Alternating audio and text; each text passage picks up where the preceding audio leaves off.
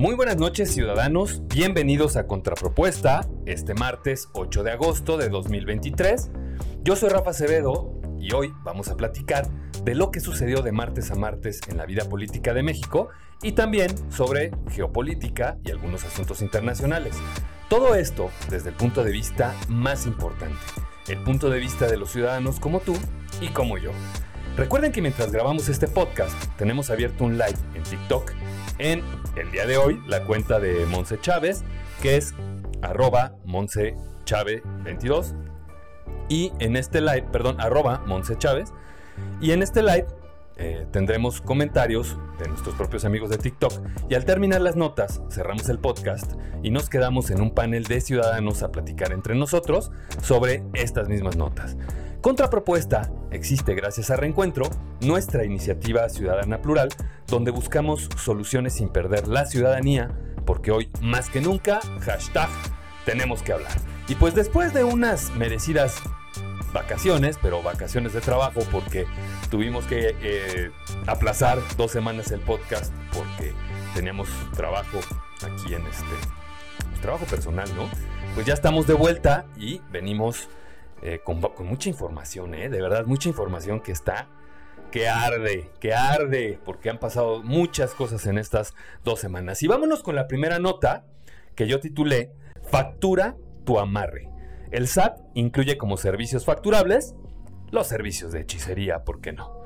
Pues hace unos días el Servicio de Administración Tributaria incluyó varios servicios relacionados con las artes esotéricas y místicas, las cuales fueron incluidas en, el grupo de servicios de salud. Es decir, ya podrán facturar y deducir su amarre, como lo menciona la nota del financiero. La clave asignada para este concepto es la 8514-1500 y la subclave 8514-1501 para los que quieran buscarle y empezar a facturar sus servicios de hechicería y consulta, pues podrán hacerlo en la página de SAT y este servicio pues está catalogado como servicio, servicios de hechiceros o vudús y también las subclaves con conceptos tan maravillosos como servicios de curanderos, chamanes y trabajos con la energía. Por lo anterior, es claro que el gobierno actual considera que la hechicería pues es una medicina alternativa, es parte de la medicina alternativa. Eh, en este mismo rubro, el SAT contempla los tratamientos herbales, dentro de los que destacan eh, las curas médicas con, con algas y curas con fuentes termales, así como la medicina homeopática. A la par de esto, el SAT también lanza su nueva app para, para generar y enviar las nuevas facturas 4.0. Para quienes tengan empresas o negocios, pues ya sabrán que tienen que empezar a facturar con esta versión de, que pone el SAT para su nueva factura 4.0. El SAT, por supuesto, contempla que las personas que tienen como giro estas actividades podrán ser contratados, escuchen nada más esto, podrán ser contratados tanto por personas físicas como empresas, eh, y esta razón, pues lo podría hacer un servicio deducible dependiendo tu propia actividad preponderante. O sea que si contratas para una limpia a tu empresa para que te vaya mejor, para que este, pues esté, estés ahí eh, bien con el cielo y el infierno, pues te lo van a facturar y lo vas a poder deducir.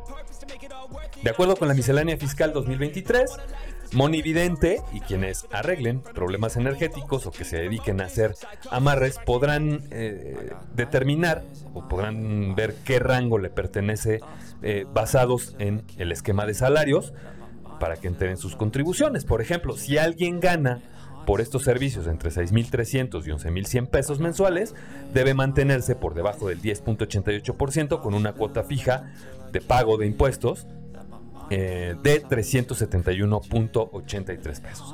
Pero también contempla beneficios este nuevo esquema para los contribuyentes metafísicos, porque el subsidio al empleo aplicable para trabajadores que ganan menos de 7 mil pesos, el cual es aproximadamente de 217.61 pesos, y para quienes perciban pagos por 7 días por menos de 7 días, el impuesto aplicable va a ser del 25.52% en caso de haber obtenido ganancias menores a los 11.336 pesos.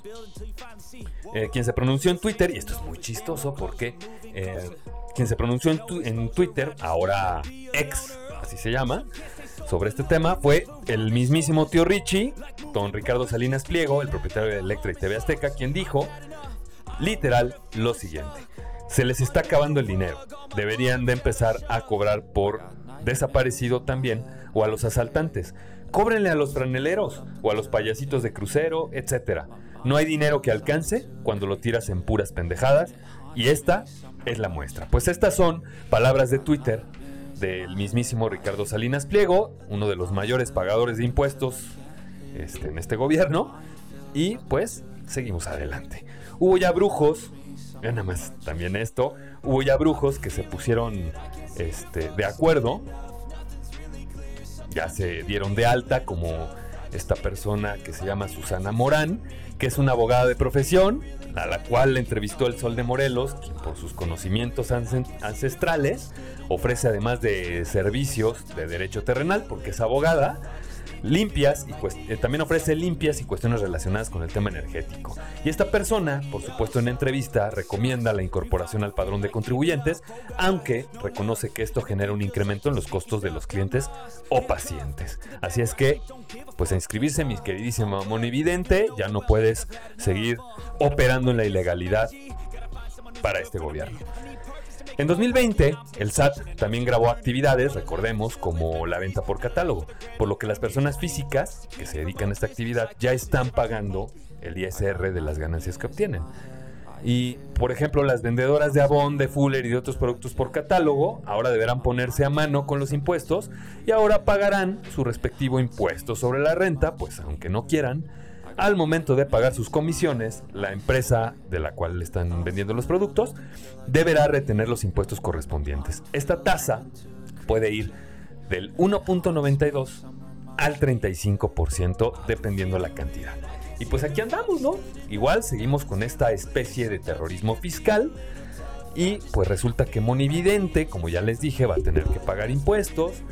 Este, en algo que a mí me parece francamente un cambio sumamente frívolo por parte de este gobierno que no conoce cómo funcionan sus habitantes, ¿no? Porque pues cuánto puede, cuánto creen ustedes que podría recaudarse por este concepto, la verdad, cuando además es algo que se paga totalmente en efectivo, ¿no? Y por supuesto, el desconocimiento radica en que el gobierno no vislumbra que quienes consumen este tipo de servicios lo pagan en efectivo, como ya les dije, y bueno, si ustedes van a que les lean las cartas, pidan su factura.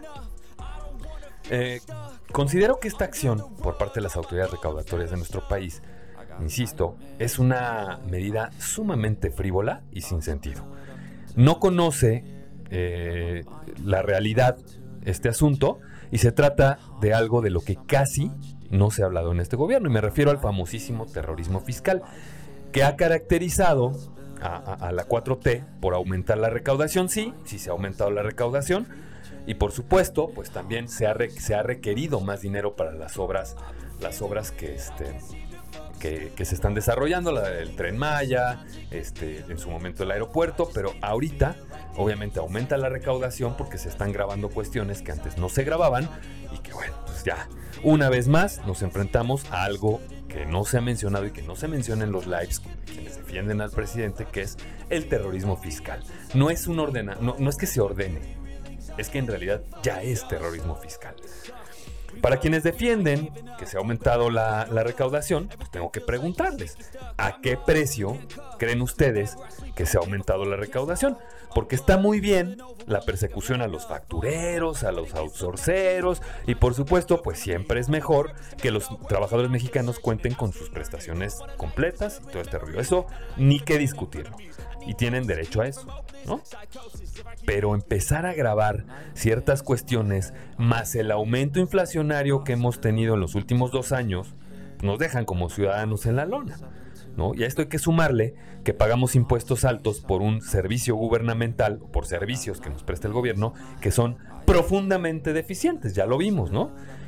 Y evidentemente, pues esto, esto, esto, este pago tan alto de impuesto que tenemos no subsana las necesidades de, nosotros como mexicanos, que van desde un bache hasta los servicios básicos como agua, salud, educación o elevadores y el metro de la Ciudad de México. Entonces, ¿ustedes creen que vale la pena pagar más impuestos por el tipo de servicios que tenemos? Yo no. Es bueno grabar y ordenar las actividades que proliferan para aumentar la base de la recaudación. Eso es un hecho. Sin embargo, como siempre, pues es tapar el sol con un dedo porque esto solo demuestra la desesperación de este gobierno por recaudar dinero para las obras que ya están cobrando excedentes y no son excedentes bajos. Pero lo que no es bueno es grabar las actividades de un sector de la población que cobra preponderantemente en efectivo solo con el pretexto de ordenar la prestación del servicio de medicina alternativa y fomentar el consumo. Pues ya vimos que se van a integrar a los servicios del IMSS y del sistema de salud en general, ahora que, ya es un sistema supuestamente estandarizado, los servicios de medicina alternativa. ¿Y a qué le llaman medicina alternativa?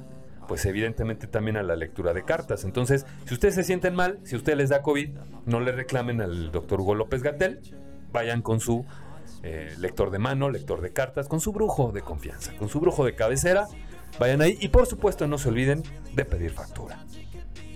Pues aún no está establecido, de todas formas, si este tipo de contribuyentes no va, a recibir este subsidio del que les hablaba en los antecedentes, pues eh, este, este subsidio, o sea, la aprobación del subsidio al salario tiene que ser aprobado para estas, eh, pues para esta, este segmento de, contribuyentes. Tiene que ser aprobado por los legisladores, toda vez que estos trabajadores pues no tienen una, una relación laboral con una empresa. Entonces de ahí se va a desprender si les dan el subsidio laboral o no. Aprovechando el lanzamiento de, de, la nueva factura 4.0, esta medida que ya puede y debe ser facturada bajo este esquema, tanto personas físicas como morales, ya decíamos que le pueden facturar a una empresa, este, ir a hacer ahí una limpia sus oficinas y entonces pues podrán deducir estos servicios, ¿no? No me puedo imaginar que, que, una empresa que procure que vaya a tener ahí en su contabilidad servicio de limpias a sus empleados, yo creo que para que no, no se, se, pongan lentos, servicio de limpias a los empleados, yo creo que ya en lugar de masajes y servicios psicológicos les van a dar también lectura de cartas y tarot. Y pues estas medidas fiscales, ¿no? Este, yo creo que tendrían que que ser muy claras, tendrían que ser una miscelánea, este, eh, tendría que ser una miscelánea integral para este tipo de cosas, pero a ver, grabar los servicios de brujería, porque así es esto, ¿eh? Son servicios de brujería. O sea, que si van con el santero, insisto, pídanle factura para que ustedes lo puedan meter a su contabilidad. Está padrísimo eso, ¿no? Y súper innecesario, ¿no? Quien se pronunció, ya les dije, este personaje a mí me encanta cómo dice ciertas cosas. ¿qué, más te puede importar si es uno de los hombres más ricos de México, ¿no? Y tienes televisoras y mueblerías y, y todo lo haces en abonos chiquitos. Me cae muy bien, insisto, el tío Richie, pero de repente se me sale del cuadril, ¿no? Pues el tío Richie dice, eh, con toda razón, con mucha molestia, que también le cobren el dinero a los asaltantes y a los franeleros, ¿no? Haciendo referencia a lo que ya mencionamos, se le está acabando el dinero al gobierno federal y por supuesto se inventan este tipo de cosas para poder recaudar más dinero. Y ahora pensemos, a un año de que se acabe este gobierno, esperemos también que esto no sea parte de el famosísimo año de Hidalgo para la 4T. Para quienes no crean que se trata de sacar más dinero, recuerden que en 2020 el SAT decidió grabar, en su miscelánea 2020, grabar actividades como la venta por catálogo. ¿Y quiénes son los que se dedican a esta actividad? Pues ahí les va el pueblo bueno y el pueblo sabio. Madres solteras, jefas de familia, personas que ayudan al soporte de la casa, o sea, los que menos tienen. Pues no que primero los pobres. Y pues porque hay gente que ha salido, ¿no? Seguramente todos conocemos a alguien, siempre, que ha salido adelante o ha sacado a su familia con este tipo de ventas por catálogo, vendiendo Avon, Level, todas estas cosas que se venden por catálogo.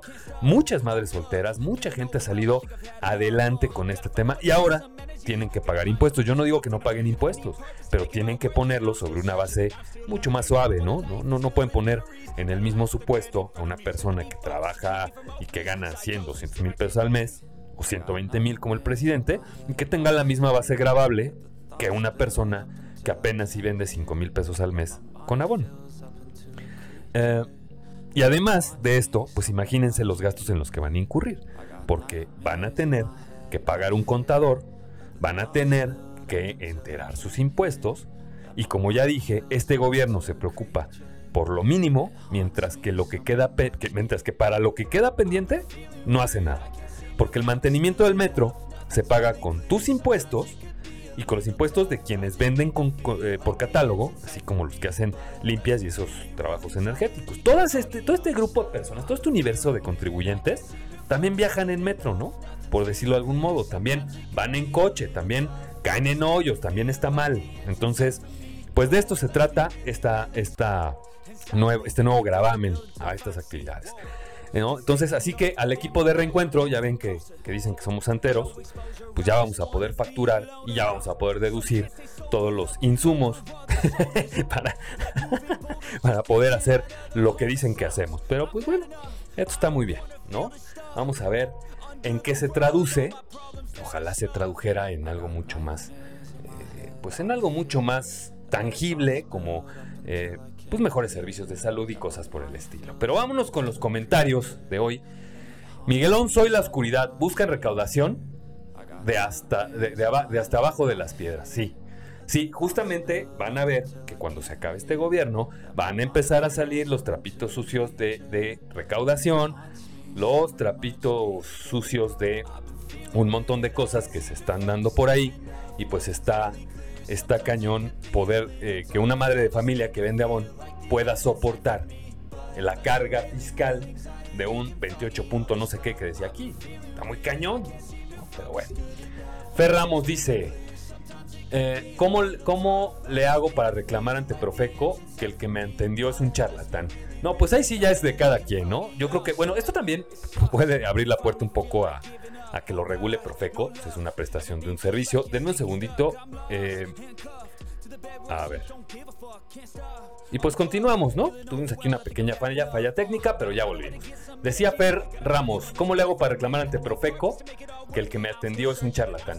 Pues vas a Profeco y le dices, oye, me ofreció esto. Hay un, hay un, un delito en el Código Penal que, que, habla sobre, la, sobre una especie de defraudación a partir de artes esotéricas, mi Fer. Entonces podrías incluso hasta, hasta pues denunciarlo penalmente, ¿no? Pero yo te recomendaría que mejor no uses este tipo de servicios, porque ahora vas a pagarle IVA también. Eh, vámonos con tu comentario, pensando fuerte, rayos, servicios espirituales con IVA. Exactamente, servicios espirituales con IVA, ¿no? Siguiente comentario, Rick Wheeler dice, yo estoy a favor, todos los brujos deberán declarar su ISR y su IVA. Pues sí, siempre y cuando les paguen por transferencia por, o con tarjeta de débito, porque si lo hacen en efectivo, mi querido Rip, pues va a ser lo mismo que, en otros casos, donde todo el mundo, eh, donde se propicia, donde se propicia, donde se, se fomenta el pago en efectivo y cada vez menos el uso de mecanismos electrónicos de control económico, de control monetario, ¿no? Entonces, pues yo lo veo bien desde el punto de vista recaudatorio, mal desde el punto, o sea, desde la aplicación. Y como todo en este gobierno, algunas son buenas ideas con una pésima aplicación. Eh, y pues bueno, vámonos con la siguiente nota, a la que yo titulé NOMS, o sea, normas oficiales de bajada y sin frenos. Un juez federal niega la suspensión provisional sobre la cancelación de las normas oficiales mexicanas. Recordemos en el, en el episodio 5 hablamos de que eh, Hugo López Gatel en su en su calidad de presidente del consejo, hay un consejo ahí en la Secretaría de Salud, encabezado por Hugo López Gatel, que son los que se encargan de regular las normas oficiales. Pues bueno, decidieron en este, en este consejo eh, cancelar 35 normas oficiales que aparentemente y para ellos no tenían razón de ser. Y pues ya, ya explicamos en ese podcast, en este episodio, este, pues de qué se tratan las normas oficiales, qué normas oficiales son las que se están cancelando y evidentemente hubo quien, quien, presentó un amparo para esto. Pero vamos a empezar con el contexto y ahí les va.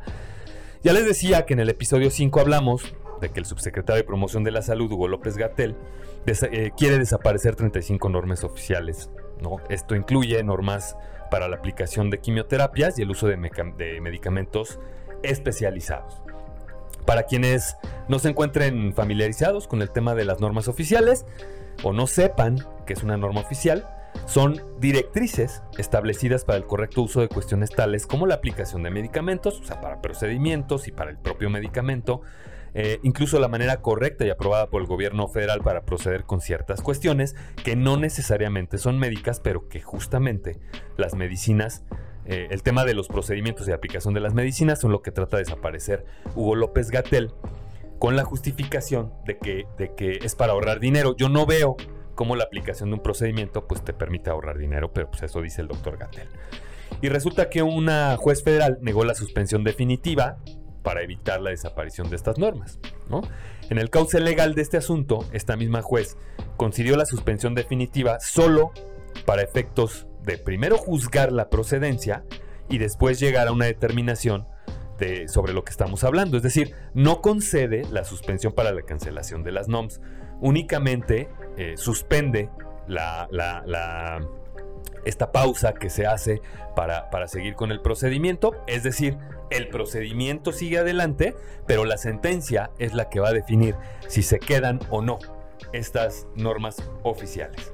El amparo aún no ha sido concedido, lo que les comento, por lo que únicamente se trata de continuar con el proceso de desaparición, pero no se resuelve el fondo de la desaparición de estas, por lo que habrá que esperar la sentencia, que deberá estar saliendo más o menos en una semana o dos, calculo, más o menos como a fines de agosto, principios de septiembre, estará saliendo esta sentencia. Blanca Lobo Domínguez, quien es la juez segunda de distrito en materia administrativa en la Ciudad de México, publicó ayer un acuerdo donde rechaza la, concesión de la suspensión definitiva del procedimiento de, de, la cancelación de las normas. La quejosa, o sea, quien, quien promovió el amparo, si me oyen decir quejosa, es la que presentó el amparo, es Jazmín Salgado Villaseñor, quien ahora puede impugnar esta sentencia interlocutoria, interlocutoria, o sea, esta sentencia que es sobre un juicio pequeño dentro del juicio, lo que, lo que corresponde a la, a la, eh, a la suspensión provisional y definitiva, se maneja por vía incidente, quienes son abogados me van a entender, y quienes no se los explico, no pasa nada. Es un pequeño juicio, es un juicio chiquitito, dentro de, dentro de un juicio grande que es justamente la suspensión de las normas, de, de las normas oficiales. Eh, el amparo no ha sido concedido, por lo que únicamente se trata de continuar con el, proceso de desaparición. Ya les dije que el fondo no se resuelve. Y esta juez, perdón, eh, estamos en, el tema de la, de la, de la quejosa, ¿no? quien en este momento puede impugnar ya la resolución en este sentido y evidentemente lo resolverá un tribunal colegiado en materia administrativa. Las normas que se pretenden cancelar incluyen, además de tratamientos contra el cáncer, tratamientos para enfermedades como obesidad, hipertensión, diabetes y por supuesto una enfermedad que últimamente en estos días se ha puesto de moda, que es la lepra. No sé si ya escucharon algunos de ustedes que, que, este, que se están incrementando los, los casos de lepra. ¿no? Hace unos días hubo una nota sobre esto mismo, en este mismo sentido, y lo han estado diciendo en las. En las eh, pues en los. Lo han estado diciendo en los noticieros. Las cámaras empresariales, eh, juristas, partidos de oposición, asociaciones y colegios de profesionales de la salud han rechazado la cancelación unilateral de las NOMS y el Comité Consultivo Nacional de Normalización de la Salud Pública, este organismo que preside el doctor Hugo López Gatel, aceptó a principios de julio realizar foros con expertos y no tomar una decisión final hasta antes de septiembre. Es decir, eh, no conocemos el resultado de estos foros. Es más, yo pregunto, ¿cuáles foros? no, no he visto yo foros donde se estén discutiendo la desaparición de las NOMS. En cambio, sí he visto al doctor Hugo López Gatel en los medios muy, muy nervioso por lo que le cuestionan sobre el manejo de la pandemia, ¿no?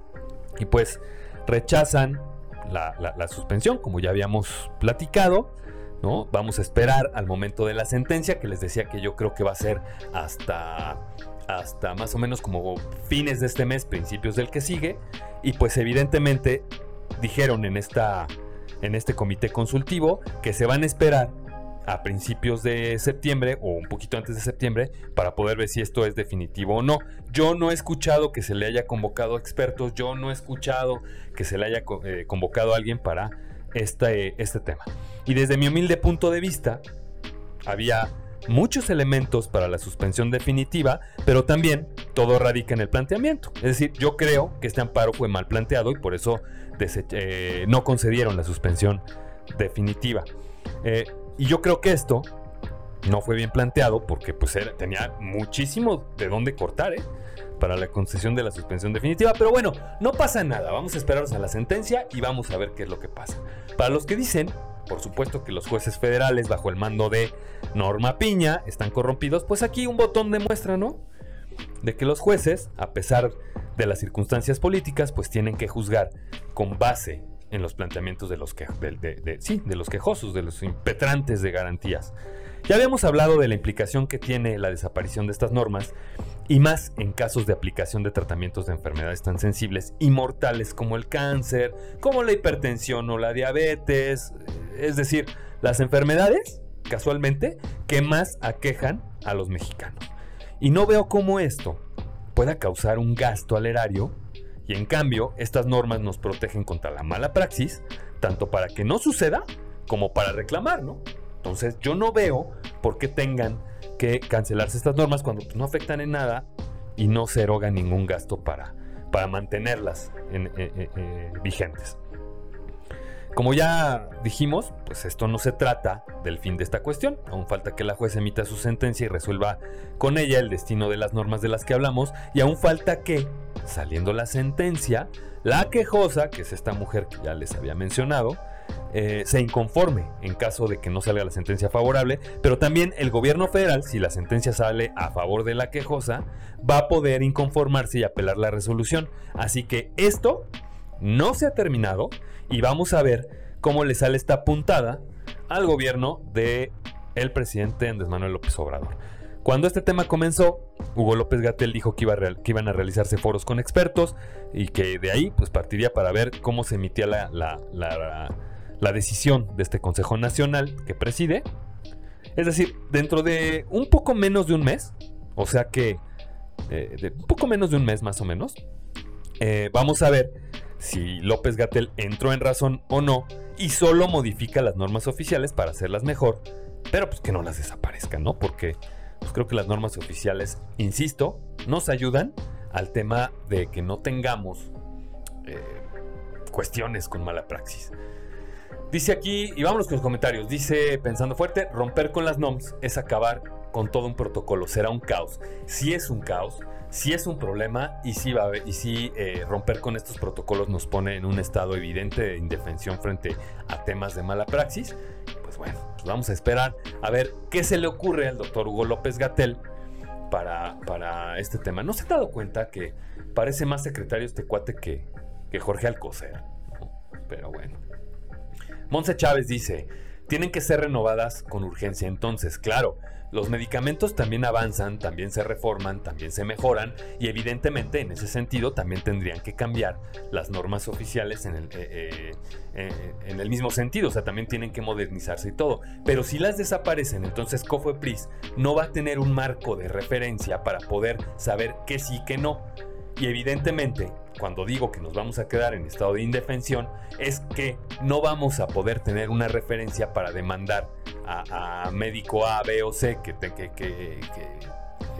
tengan mala praxis, que hagan o que seamos víctimas de la mala praxis, no vamos a poderlo hacer porque entonces nos eliminan esa parte de decir, oye, mira, la norma oficial dice esto, este, y pues creo que tendrías que seguirla, no se siguió y pues con eso se cuadraba un posible delito. Ahora ya no, ahora como quieren desaparecer estas normas, pues es, como dirían por ahí vulgarmente, a ojo de buen cubero del juzgador. Y pues vámonos con la siguiente nota. Esta nota la titulé Voy a denunciarlo. ¿Por qué así? Pues porque esto lo dijo el presidente. Resulta que Andrés Manuel López Obrador va en contra, nuevamente, de un juez federal y les explico por qué. El pasado 11 de junio, la senadora panista Xochitl Galvez, esta senadora que está pre-precontendiendo para ser la candidata este, a la presidencia por, el Frente Amplio por México, presentó una queja formal ante el Instituto Nacional Electoral para denunciar al presidente por violencia política de género, con motivo de los constantes comentarios que ha realizado el mandatario acerca de su persona y por supuesto de su candidatura. Galvez comentó que, y cito textual, una cosa es aguantar los chismes del presidente Y otra muy distinta es tolerar la ilegalidad, por lo que interpuso esta denuncia ante el INE, ante INE la cual escaló hasta un juez federal, quien ha resuelto que Andrés Manuel López Obrador tiene 48 horas para rendir su informe previo, es decir, un informe que se rinde en el procedimiento, el cual resuelve, como en la nota anterior, el tema de la suspensión de los actos llevados por el presidente en contra de la posible candidata de la oposición. Pero esto no significa que se trate de un asunto juzgado, es decir, aún no hay sentencia a pesar, igual que en, la nota anterior, ¿eh? aún no hay sentencia, a pesar de la narrativa que la oposición use para esto. Han estado usando este tema, y ahorita lo, vamos a ver en los, comentarios, este, han usado mucho este tema para decir, mira cómo me silencian por el lado del presidente, y también para decir, ya el, presidente desacata las órdenes de la autoridad. Hay que dar su justa dimensión a las cosas. Todavía no es un asunto juzgado. Además de la queja, la, propia Comisión de Quejas y Denuncias del Instituto Nacional Electoral ordenó a la Presidencia de la República y a su titular, por supuesto el presidente AMLO, además de abstenerse de seguir tocando el tema de Xochitl, que retire cuatro de sus conferencias mañaneras en las que menciona a dicha senadora, además de que evite nuevas publicaciones que involucren violencia política y de género. Esto deriva de la publicación que hizo anteriormente el presidente sobre los contratos de la... Hace unos días, ¿eh? no tiene mucho. Eh, el presidente hizo una publicación, publicó en su mañanera, los contratos de la empresa de, la empresa de Xochitl Galvez, cuyas percepciones y de las entidades con las que trabaja, pues sí se vieron muy altas en nueve años. Yo creo que no fueron tan altas para nueve años, pero bueno. ¿Qué pasa con esto? Que el presidente viola eh, deliberadamente el secreto bancario y fiscal de dicha empresa. Entonces, pues ahí puede hacerse eh, acreedor de algunas sanciones eh, el presidente López Obrador. Y asimismo, pues el propio presidente haciendo gala de su prepotencia y abusando de su autoridad. Además, y, no, lo pongo como calificativos, ¿eh? lo pongo como una realidad. Lo que hace el presidente se llama prepotencia y abuso de autoridad, por donde le vean. ¿eh? Además de haber publicado los datos que ya mencionamos sobre la empresa, la empresa de la senadora Galvez, Hoy anuncia su intención de denunciar al juez que concedió este recurso a la senadora ordenando la, rendición del informe sobre este caso. Pues resulta que el presidente López Obrador se enoja con el juez y le, y le y dice que este pues que ya saben lo de siempre, juez corrupto, ¿no? Juez este juez vendido, que está en contra de la transformación, cuando además pues no ha habido sentencia. ¿no? No ha habido sentencia y el presidente sí está violando el secreto fiscal y, bancario. Hoy la flamante secretaria de Gobernación, en la mañanera, Luisa María Alcalde, dio a conocer la decisión de este juez, el que ya mencionamos, además de otras, eh, de, otras resoluciones que presuntamente este mismo juez ha tenido en contra del gobierno de la cuarta, cuarta transformación. Ya estamos viendo cómo nos quieren silenciar. Esto dijo el presidente en esta misma mañanera donde estuvo Luisa María Alcalde, mientras se exponía este acuerdo o esta eh, suspensión, este, esta orden que le da el juez federal Andrés Manuel López Obrador para evitar que, siga hablando y atacando a Xochitl Gálvez. Le voy a contestar al juez por escrito, porque la malicia efectiva es de su parte. Esto dice el presidente que le va a contestar al juez. El presidente no sabe que ante una sentencia interlocutoria así, pues ya, eh, eh, pues creo que no le puede mandar ninguna carta, puede mandarle manifestaciones y el juez dirá, agréguese a sus autos como corresponda, pero no me importa. no, porque ya está. Eh, este informe sería, lo que le está pidiendo es un informe previo que tiene que rendir al juez. Esto se hace de manera procedimental, o sea, no, no, no hay un truco, no están pidiendo cosas extras. Simplemente todas las autoridades cuando se presenta un amparo tienen que rendir un informe justificado para este, para este asunto. Este informe, pues, como les dije, es parte del procedimiento y no puede haber trucos para afectar al presidente. Es decir, pedirle que se abstenga de hacer lo que hace en contra de la senadora y solicitarle que en 48 horas, lo cual es legal, ¿eh? los informes justificados se rinden a las 48 horas, de notificación a la autoridad responsable. Y bueno, pues al presidente este juez le pide que rinda en 48 horas su informe justificado, no tiene nada de, raro, no tiene nada de, de, digamos, de ilegal, no tiene nada de en contra de la 4T. Estos procedimientos se siguen de la misma forma siempre, ¿no? Entonces esto debería saberlo el presidente ya que a lo largo de su gobierno pues, se han amparado muchos y mucho. Por lo anterior también, Luisa María Alcalde se pronunció diciendo que este juez se extralimitaba afectando la democracia y admitiendo a través de este amparo silenciar al presidente.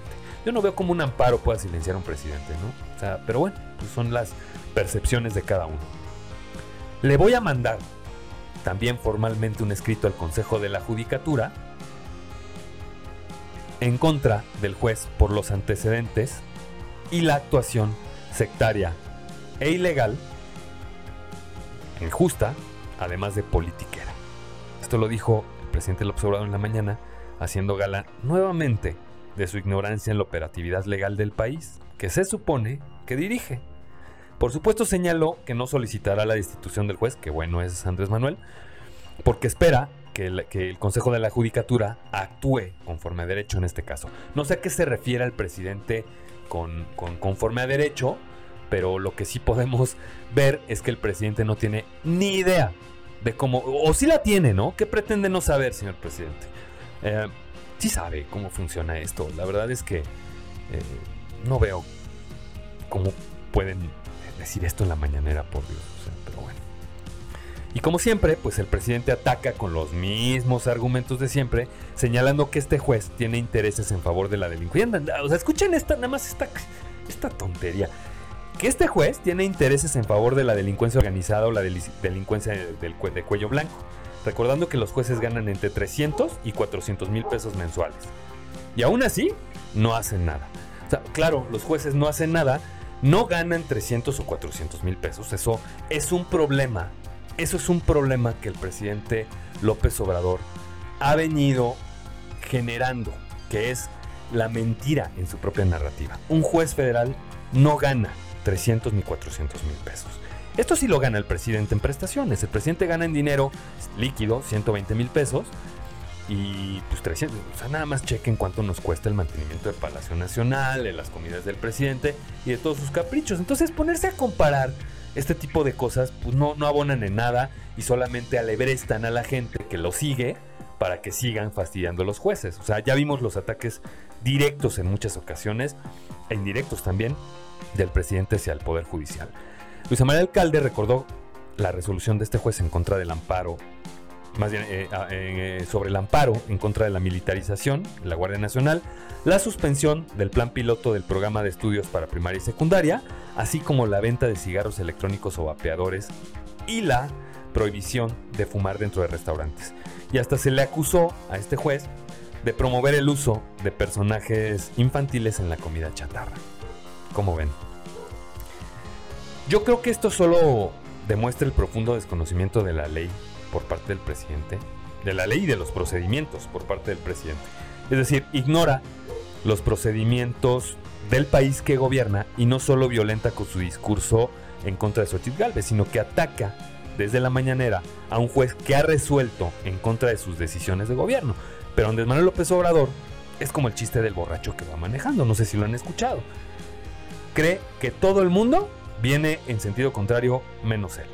Lo malo es que en su coche, pues trae a varios porristas en el mismo estado, como lo es Luisa María Alcalde. La violencia política de género ya la resolverá el juez, ya dirá si hay o no violencia política de género, pero de que hay violencia política, hay violencia política. Pero el presidente cree que va bien, lo toma con enojo y arremete con amenazas a un juez que solo hace su trabajo como la juez de la nota anterior, y con toda prepotencia y haciendo gala de sus constantes abusos a la autoridad, AMLO amenaza a un juez, pero también lo trata de manera condescendiente, ya que dice que no va a solicitar la baja del propio juez y esperará las acciones del Consejo de la Judicatura, quien ya sabe que no hará nada porque no hay nada que hacer. Es decir, es que no hay fallas en, en la actuación del juez. No hay fallas en la actuación del juez. ¿Qué es lo que pretende el presidente López Obrador? Y como ya hemos dicho muchas veces, ¿qué pretende no saber, señor presidente? Luisa María Alcalde, pues sacando los trapitos, los supuestos trapitos sucios del juez al sol, que en realidad solo se trata de acciones con las cuales cualquier ciudadano puede dolerse. O sea, cualquiera de nosotros puede presentar un amparo por lo mismo. Pero este gobierno pues espera que por sus acciones cualquier juez eh, pues debe concederle sus deseos y que los buenos jueces pues, son los que le dicen a todo que sí al presidente, ¿no? Por eso es que están actuando de este modo, porque hay jueces que en el ejercicio de sus funciones no consideran que se deba eh, suspender o no suspender en contra o no en contra del presidente. Simple y llanamente hace su trabajo. Y al hacer su trabajo, pues viene las amenazas desde el púlpito mañanero para, para los jueces que pues ya vimos están siendo más perseguidos que nunca en ningún otro gobierno. Eh, recordemos que el problema que trae ahora, eh, más bien recordemos que ahora el fiscal de Morelos está siendo perseguido por, por unas cuestiones que investigó ahí en contra de Cuauhtémoc Blanco, ya tiene a Claudia, bueno, tuvo en su momento a Claudia Sheinbaum detrás de, detrás de él. Eh, y pues obviamente este es el tipo de persecución que hacen cuando no se ajustan las autoridades a los deseos del líder. Y todavía se atreven a decir que el criterio del juez es sectario cuando no se cumplen los designios del, líder, de Andrés Manuel López Obrador. Yo creo que la secta, o sea, que el comportamiento sectario viene de otra parte. Violencia política sí hay, y ya lo hemos visto y ya lo, ya lo hemos estado viendo constantemente en las mañaneras. Eh, que lo determine, eso lo va a tener que determinar un juez, pero esto tiene que parar, porque el presidente más allá de, lo que haga, corre riesgos de multa y hasta de desafuero, que ya vimos que no le sale tan bien el desafuero, ¿no? Y luego no le favorece. Pero actúa de este modo porque el procedimiento de desafuero que tiene que llevarse en la Cámara de Diputados, pues eh, más bien el, desafuero tendría que llevarse en la Cámara de Diputados y por eso anda confiado el presidente ahí, este, repartiendo a diestra y siniestra eh, violencia política, violencia política de género y amenazas contra los jueces del Estado mexicano. Vuelvo a preguntar, ¿qué pretende no saber, señor presidente? Y vámonos con los comentarios. Dice, pensando fuerte, exacto. Mostrar contratos fue un acto no tan transparente. No, no, no, más allá de la no transparencia es la violación. Es como si yo revelo los saldos de una persona. Yo tengo conocimiento de algunos saldos y yo los revelo así a la, opinión pública a ver qué les parece. Eso se llama violación al eh, al secreto bancario y fiscal. Monse Chávez, el presidente puede pasar sobre los derechos de alguien más y ser aplaudido, así de incongruente. Pues es que está seguro porque el proceso de desafuero se maneja en la Cámara de Diputados y pues la mayoría evidentemente es de, Morena. Es decir, si llegáramos a un procedimiento ordenado por un juez para que se le desafore al presidente, pues ya veremos que los diputados van a agarrar y van a decir, no, no, no, no, ¿cómo creen? Se va a salvar. Y una vez más, impunidad. Eh, dice el Frax Cure, ¿cómo estás, hermanito? ¿Qué, espera, eh, ¿Qué esperamos de quien con de día con día se pasa la ley por el arco del triunfo?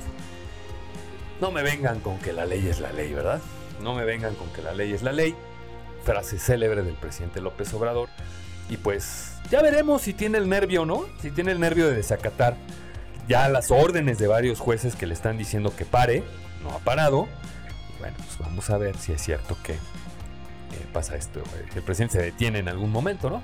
Dice Miguelón, soy la oscuridad. La prueba de la corrupción en México está en el pueblo que festeja en falta a la ley por AMLO. Sí, eso está muy mal. O sea, nos guste o no nos guste, la ley está escrita. Y si la ley dice que no, pues entonces no. Si la ley dice que sí, pues entonces sí. Pero la ley ya está escrita, no, no, no hay que encontrarle el hilo negro, no se interpreta, ahí está. Y lo único que hacen estos jueces es hacerla valer. No pueden irse eh, salirse del procedimiento, no pueden en algunos casos juzgar de manera parcial, porque el asunto mismo no lo permite. Y en este caso el presidente se está brincando las trancas de un juez y ya vimos cuando fue jefe de gobierno que sí se le puede desaforar. El presidente también sangra. El presidente también le duele. Y esto es reflejo estas amenazas al juez y al Consejo de la Judicatura son reflejo del enorme enojo y del terreno político que está eh, perdiendo el presidente de la República frente a organizaciones de la sociedad civil que presentan este tipo de amparos y con razón. Rubén dice, hoy mencionó que Xochitl será la innombrable. Supongo que porque la considera heredera de el salinato. Pero pues nunca tuvo nada que ver con Salinas. Pero bueno, pues, pues hoy Xochitl va a ser la innombrable. Así le va a decir para no meterse en problemas. Es una burla de este señor. O sea, como muchos, ¿no? Les encanta meterse con las mujeres, pero cuando se les pone un gallo enfrente, se hacen chiquitos. Y pues vámonos con la siguiente nota. Esta nota ha sido muy sonada, ha sido muy discutida, ha sido enormemente polémica en los foros, tanto en foros como en, TikTok, como en lives que hemos tenido. Y esto se refiere a los libros de texto que acaban de, de, decir que se van a distribuir para el ciclo escolar 23-24. Y pues yo titulé esta nota con los niños no. Pero sí, el 17 de mayo, la Unión Nacional de Padres de Familia anunció en conferencia de prensa que el 24 de abril, Marco Antonio Carlos Dueñas González, a nombre de esta, organización, interpuso un amparo contra los nuevos libros de, libros de texto gratuitos para el ciclo escolar 2023-2024. Esto para primaria, mismos que ya se encontraban en impresión sin que existieran planes y programas de estudio que los sustentaran y sin que hayan sido consultados con tutores y docentes. Unos días antes, el presidente Andrés Manuel López Obrador anunció que estaban en proceso de elaboración 115 millones de libros de texto gratuitos para preescolar, primaria, secundaria, libros para, para maestras, maestros y de títulos especiales y complementarios. El argumento de esta organización fue que los libros no se ajustan a la realidad que vivimos, particularmente sobre los contenidos de carácter histórico y reforzamiento de, conocimientos sobre matemáticas y español. En mayo de este año, la Unión Nacional de Padres de Familia obtuvo la suspensión provisional que frenó la impresión de los nuevos libros de texto. Suspensión que involucra tanto a la propia SEP como a la CONALITEG, a la Comisión Nacional de Libros de Texto Gratuitos. Por supuesto, la SEP impugnó dicha suspensión para que se, cancelara o se suspendiera en ese momento la impresión y por lo tanto la entrega de los libros, misma que se encuentra en revisión ahorita de un tribunal colegiado para determinar la procedencia o no de dicha impresión y distribución de los libros de texto para los niños. Pero esto no tardó en ser, en ser resuelto y quienes conocieron de, de esto ordenaron la impresión y distribución para que se verifiquen los planes de estudio y para que estos no contengan eh, cuestiones afines a alguna ideología en particular. Recordemos también que parte de, la queja es que se estaba enfocando hacia una tendencia comunistoide, la educación de los niños, y tenemos que saber, y esto sí yo creo que todos estamos de acuerdo, no solamente quienes eh, no estamos de acuerdo con el presidente López Obrador, en que toda la educación tendría que venir absoluta y transparentemente descargada de cualquier cuestión ideológica, ¿no? Eh, eh, aunado a lo anterior, también se ordena la participación de los gobiernos estatales y de especialistas en materia educativa para verificar si la elaboración de, de, los contenidos de estos libros fue apegada a derecho o no, es decir, si fue analizada o si traen algún tipo de carga ideológica.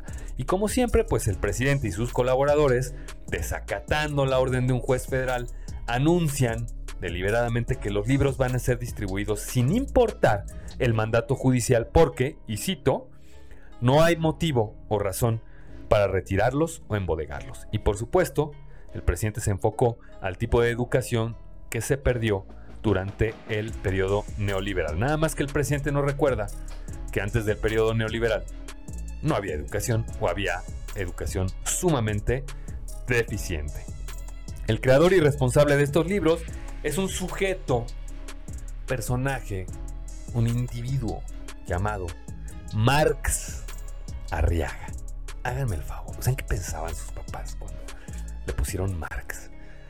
Este tipo, pues es conocido en los bajos mundos del comunismo como Marx, el cual ya dijo que defenderá los libros con su propia vida. Y con Alitec se negó a dar cumplimiento al ordenamiento del juez. O sea, trataron de evadir la notificación para no darle cumplimiento. Yo nunca había escuchado de un gobierno que tuviera la... que tuviera la, la, el valor de evadir y de chicanear los amparos y los ordenamientos de los jueces. Esto es gravísimo. O sea, esto lo hacen los abogados, este, ahí la, chicaneros, ¿no? Los que andan viendo ahí detrás de lo, detrás de la lana y de las cosas, pues esto lo hacen ellos, pero que lo haga la presidencia de la República o con Alitejo, cualquier organismo, pues está cañón. Doy la vida, vengan por ella, dice el mártir de la educación Marx Arriaga, quien señaló que cree en el contenido de los libros de texto y que por supuesto se arriesga a que le impongan penas hasta de cárcel, ¿eh? en caso de que se interpusiera una denuncia, yo no estoy dando ideas, solamente lo menciono, eh, que le pongan una denuncia ante la Fiscalía General de la República por el desacato a la orden del juez. No dije nada, yo nomás estoy diciendo lo que puede pasar. Y como es el estilo de este gobierno, cuando algo no le ajusta, decidieron clasificar... Esto, esto es una joya. De verdad, por favor, por favor, por favor, pongan atención a esto. Decidieron clasificar la información sobre la elaboración de los libros como reservada sobre todo eh, por lo que hace a la fecha de entrega de los libros. O sea, tienen reservada la fecha de entrega de los libros. Esto ya que se han realizado por parte de distintos medios solicitudes de información, las cuales responden como información clasificada o reservada. Es decir, como ciudadanos no tenemos acceso en ningún momento a saber por qué los libros tienen ese contenido y por qué, más bien, y cuándo se van a entregar los mismos. No sabemos. Y si queremos preguntar y si queremos enterarnos, pues solamente el presidente, Leticia Ramírez y Marx Arriaga saben esta información. ¿Por qué? Porque es información reservada. Esta información reservada también se refiere a la existencia de libros muestra. O sea, les preguntaron si existen libros muestra, no les contestaron. También incluye el tema de las licitaciones para la propia adquisición de los libros, el lugar donde se encuentran almacenados, la existencia de archivos digitales sobre los libros, pero pues el argumento del gobierno federal es que los libros de, para, para esta reserva de información, es que los libros de texto gratuitos contienen las opiniones, recomendaciones o puntos de vista que forman parte del proceso deliberativo de los servidores públicos. O sea, no. o sea, no quiero. Derivado de esto, el día de hoy comienzan las conferencias vespertinas. Anunció en estos días el presidente López Obrador que iban a empezar ya las conferencias vespertinas donde se explicarán. De hecho, ahorita ya deben de estar terminando, si no es que terminaron hace rato, empezaban a las 5 de la tarde. Eh, las conferencias durante 15 días para la explicación del contenido y de por qué está, están hechos los libros de texto de este modo, ¿no? Eh, eh, estas conferencias son de 5 a 9, como ya lo mencioné, y son por dos semanas. Es decir, hace una hora y cachito que terminó la, primera reunión vespertina para los libros de texto. Y bueno, pues los temas controversiales son, por ejemplo, entre muchos otros, porque hay muchos otros y solo voy a mencionar los que yo considero que son más importantes, como la inclusión de temas de ideología de género, redacción, eh, perdón, reducción del contenido de matemáticas. Están mencionando algunos medios que eh, solamente hay 15 páginas de contenido sobre matemáticas por grado. Esto es una joya. Organización de mítines. ¿Por qué un niño de 8 años tendría que saber cómo organizar un mitin? ¿O qué es un mitin? Eso yo no lo supe hasta los 15 años, algo así. Eh, conocimiento histórico del periodo neoliberal. O sea, es como. como raro esto, ¿no? Errores, hay errores también sobre las fechas históricas, como en el caso del nacimiento de Juárez, que dijeron ahí que nació el 18 de marzo y no el 21. Y pues bueno, como siempre, todo lo que tenga que ver con la educación y con los niños, pues es preocupante, ¿no? Como preocupante este tema de los libros por varias razones, que van desde el contenido, que es de vital importancia para, para, los siguientes 20 años en la educación del país, hasta el costo del gasto en caso de que se determine el retiro de dichos libros.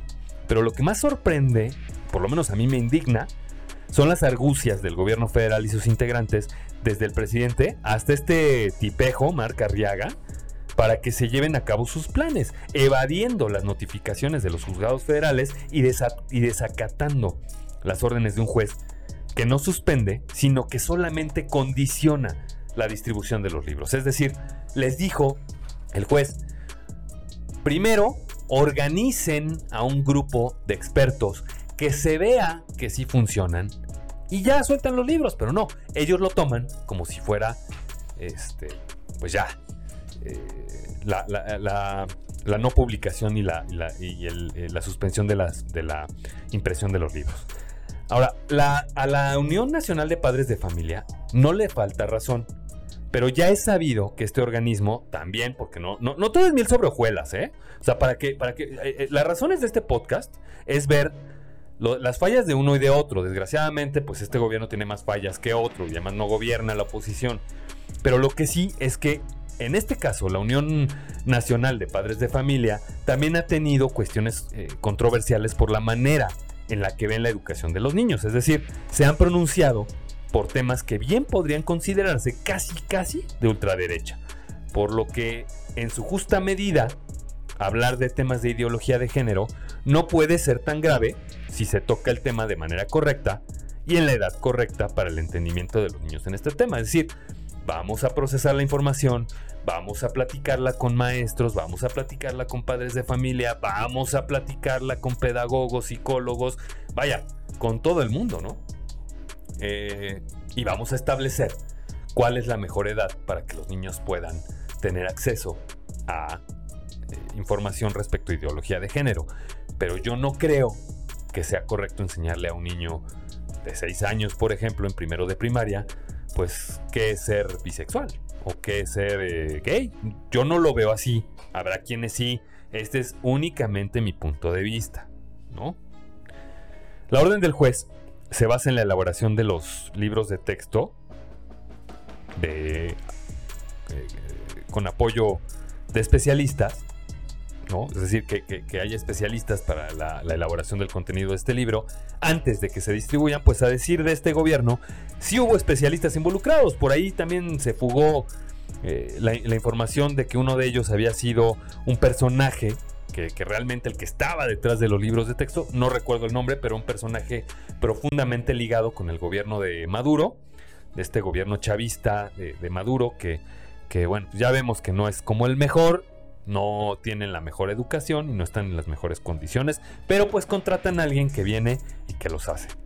Marx Arriaga, este personaje encargado de la, la, elaboración de los libros, sale de manera más que dramática. Esto sí, por Dios, ¿no? a, decir que daría la vida, que vengan por ella, la, vida por el contenido de los libros de texto. Yo le, yo le sugiero que vaya contratando por lo menos un, pues un segurito de vida, ¿no? Porque con la cantidad de errores que tienen los libros, pues creo que podría darle un infarto fulminante, ¿no? Si defiende con tanto ahínco la, la elaboración de los libros. Pero el drama, cito textual, ¿eh? Vengan por mi vida. Este drama que solo pueden tener los personajes con ideología comunista, porque así actúan, ¿eh? así operan, cuando ven las cosas que no les salen bien. Por otro, eh, otro de los factores a tomar en cuenta es el desacato por parte de este gobierno. Una vez más, les encanta hacer las cosas a su manera, olvidando que hay leyes, reglamentos, procedimientos a seguir, eh, en este caso, y el problema es que si se determina que no se distribuirán los libros, pues veremos, ya ahí haremos cuentas, de cuánto nos costó el error de Leticia Ramírez, Marx Arriaga y por supuesto Andrés Manuel López Obrador. La clasificación de la información sobre de los libros de texto como, eh, como información reservada, a mí francamente me parece una escupida en la cara. ¿No? ¿Qué de confidencial podría tener la elaboración de libros para niños de primaria y secundaria? O sea, ¿qué de secreto puede tener? Y esto pasa, como siempre, para evadir el dar explicaciones que todos los mexicanos necesitamos tener porque se trata de la educación de los niños, ¿no? E incluso quienes estén de acuerdo con, el contenido de los libros, pues también yo creo que querrían saber cómo fue que se elaboraron. Pero este gobierno cree que puede actuar bajo este velo de misterio y, de y este halo de impunidad, ¿no? Eh, por el mundo. Entonces, pues ya salió un juez a decir, no hagan esto, los van a desacatar, pues Vamos a esperar el resultado. Hoy les decía que hace un momento terminó la conferencia vespertina, no tuve oportunidad de verla, pero la, voy a revisar. Eh, y sobre todo, eh, pues en esta explican y justifican el contenido de los libros de texto. Es decir, 15 días de, de tardeada en Palacio Nacional para explicar por qué sus libros son comunistas y son buenos. O no son comunistas, ¿no? Y pues yo creo que no sé cómo llamarle al hecho de que los niños puedan eh, organizar mítines, aprender a organizar mítines, ¿no? Y pues veremos finalmente en estos 15 días si la información que contienen los libros sobre la, la eh, eh, sobre, libros será la adecuada para lo que el grueso de la población requiere o aprueba para la educación de sus hijos, siempre y cuando se determine que en la elaboración de los libros ya intervinieron los especialistas que ordenó el juzgado. Pero sobre todo es importante ver que estos libros se encuentren apegados a los estándares pedagógicos y éticos básicos. Es decir, la educación no puede tener ideología. La educación es una de las cosas, junto con la salud, junto con la seguridad, más importantes de, de, pues de la vida de la nación. Estamos hablando de que estos libros o la, educación que proporcionan estos libros la vamos a ver reflejada dentro de 15, 20 años y, definitivamente para entonces ya no vamos a poder hacer nada, ¿no? Vámonos con los comentarios. Dice Rubén, Marx aseguró que los libros tuvieron más de 900 revisiones y no se pudieron dar cuenta de que en uno de los textos decía que el natalicio de Benito Juárez era el 18 de marzo. Digo, porque 900 veces revisadas y a lo mejor si hubieran dado 901 se hubieran dado cuenta de dicho error. Dice pensando fuerte, tan ha sido ocultado que el Conalitech no los ha subido a la plataforma. No, no los ha subido, pero no se preocupen, ya ahí en el, en el en la descripción del podcast en Spotify les voy a dejar una liga para que puedan entrar y consultar todos los libros, incluyendo los de los maestros, ¿eh? las guías de los maestros, eh, para que puedan entrar y consultar eh, este asunto de, cómo están los libros. Ahí los van a poder revisar, los van a poder consultar. Ahí están en esta página cuyo link les dejo en el podcast. Eh, vámonos con el siguiente comentario. Rob Viesca. Hola, mi Rob. Pero pena de cárcel de qué? El contenido está en PDF. Pena de cárcel por el desacato, mi querido Rob, el desacato a una autoridad federal. Para quienes no sepan, eh, quien no le haga caso a la, resolución de un juez, pues se se hace acreedor a varias penas, entre ellas la de cárcel. El Pepe dice, yo diría que todo lo que esté al alcance de Andrés es muy, muy preocupante.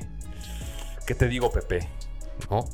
Más bien, todo lo que ha estado al alcance del presidente nos ha dejado sumamente preocupados. En este caso estamos hablando del futuro del país. O sea, esto sí es el futuro del país. No un tren, no un aeropuerto, no una refinería. No, no, no. Estos a los que les van a dar los libros son los mexicanos de dentro de 15 o 20 años. Ellos son los que nos van a representar, ellos son los que nos van a decir. Sophie dice, los libros sí están bien hechos. Yo supongo que están bien hechos. El contenido es el que no está bien hecho, mi Sophie. ¿no? Eh, yo no soy pedagogo, yo no soy eh, maestro de escuela, yo no soy... He consultado a amigas que son psicólogas, pedagogas y me han dicho amigas, amigos que, también saben de temas de educación, que han estado en la Secretaría de Educación Pública y que al final eh, pues sí tiene una tendencia clara a, ciertas ideologías. Este grupo de libros pues yo no veo, porque eso sí lo vi yo, cómo se le puede enseñar a un niño a hacer una pues hacer una, un meeting, ¿no? Yo no veo no veo que tenga esto de, útil. Vaya, vi un dibujo en uno de los libros donde llegaba un niño a decirles, ¿qué onda, pinches indios? Algo así, ¿eh? O sea, si eso les parece bien, pues mal por usted, que digo, espero que no tengan hijos, pero, pero no, no, no está bien. Yo no lo veo bien. Y vuelvo a hacerle esta pregunta al presidente. ¿Qué pretende no saber? A un año de terminar su gobierno, señor presidente, ¿qué pretende no saber? ¿No? pues con esto terminamos este episodio, el episodio número 12 de Contrapropuesta.